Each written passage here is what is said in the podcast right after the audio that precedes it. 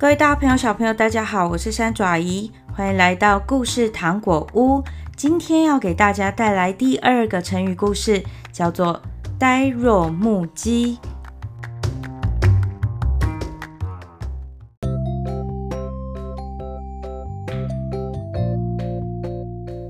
听说在春秋战国时期的时候，民间很流行一种斗鸡的活动，就是，嗯，鸡像战斗的人一样，他们会互打，所以有人会特别养这种具有战斗力的鸡。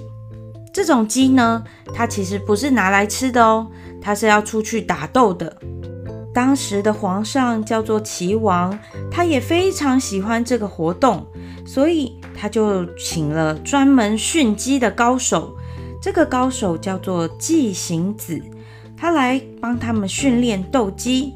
季行子开始训练斗鸡后的第十天，齐王问他说：“寡人的鸡训练的如何啊？”季行子说：“还不到时候。”因为大王的这只鸡很骄傲，它总是把头抬得很高，不理人的，不听我的训练。又过了十天，齐王又问：“寡人的这只鸡已经训练这么多天了，现在如何啊？”季行子还是摇摇头说：“还不行，别的鸡一叫，它就害怕。”他这只鸡勇气不足，斗志不够，再等一阵子再看看吧。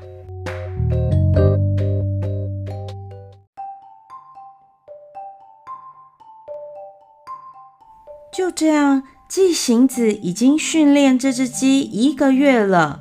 齐王着急地问：“现在总该训练好了吧？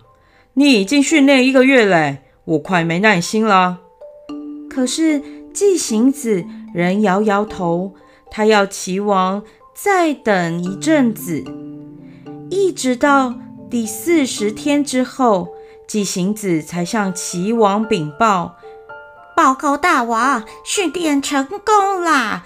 大王的鸡现在已经呆若木鸡了，别的鸡攻击它时，它一点也不害怕，而且懂得反击。”其他鸡见到它都吓跑了，它已经称得上是天下无敌的斗鸡啦！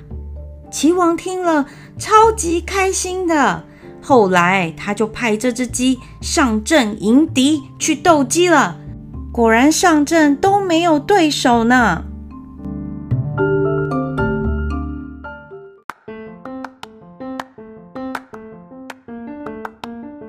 各位大朋友、小朋友，今天的成语故事好听吗？大家是不是跟我一样，一开始听到这个故事都觉得原来“呆若木鸡”是这个意思啊？